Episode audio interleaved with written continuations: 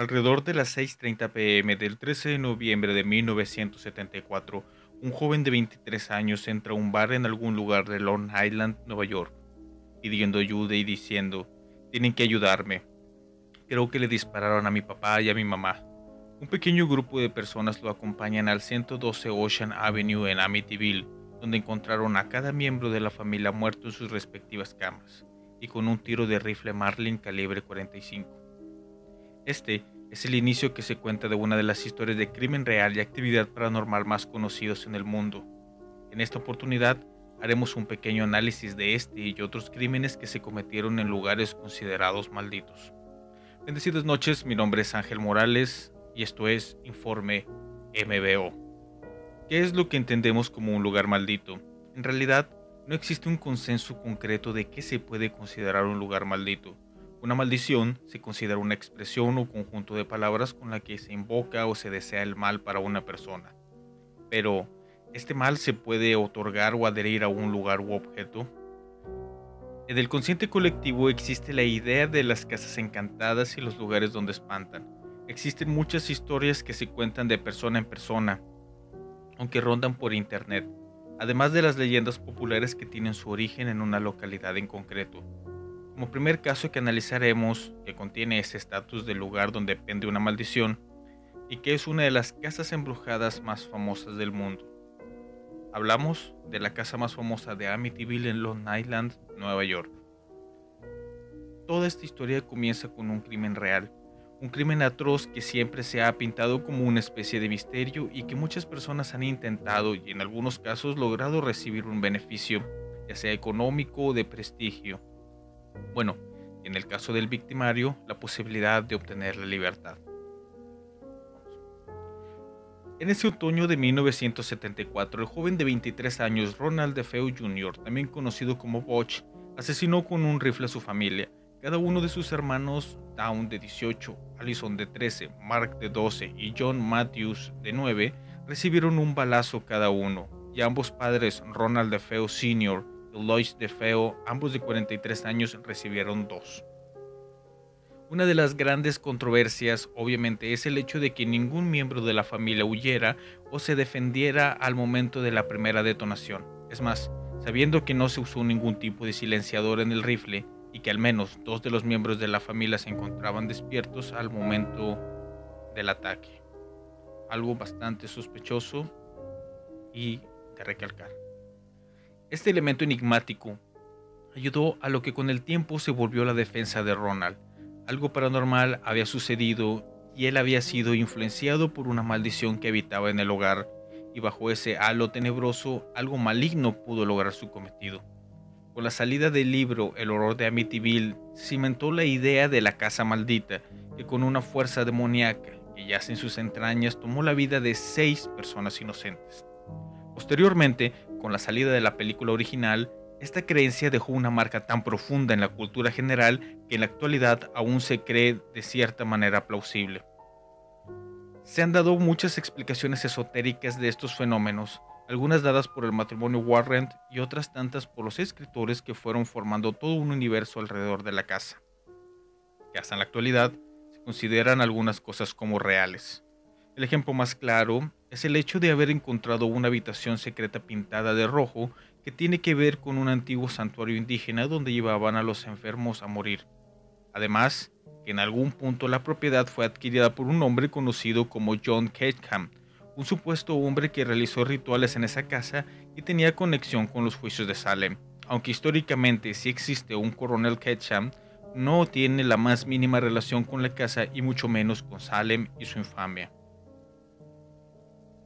La existencia de una fuerza demoníaca que impregna un espacio tridimensional a causa de que en algún momento alguien desencarnara en ese mismo espacio parece una fórmula muy efectiva para la creación de una maldición, y más si existe alguna cultura diferente a las religiones judío-cristianas. Hablando de Amityville, existen elementos que pueden ser aceptados en la cultura occidental, que le dan una cierta validación, uno de estos elementos es la hora en que sucedieron los asesinatos, a las 3.15 am, que posteriormente en el lado paranormal de esta historia tiene mucha importancia y se repite muchas veces alrededor del mundo como una prueba de lo paranormal. Tomando en consideración que mucha gente piensa que a las 3 de la mañana es alguna especie de hora maldita o conectada con algún ser demoníaco que puede abrir portales en ese justo momento, debemos de preguntarnos qué uso horario estamos usando. Ya que si en ese momento son las 3 de la mañana en donde me encuentro, es una hora completamente diferente en otro lugar de la Tierra y eso vuelve esa información totalmente de perspectiva.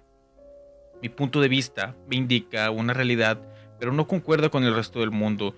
Eso le da algún poder especial a las entidades y así poder controlar a alguna persona durante ese horario. ¿Y cuánto tiempo dura esta ventana de oportunidad? Otra cosa que debemos analizar es el ciclo de repetición de los hechos importantes. En varias historias de terror se nos relata que un hecho traumático se puede repetir una infinita cantidad de veces hasta que el ciclo se rompe de alguna manera.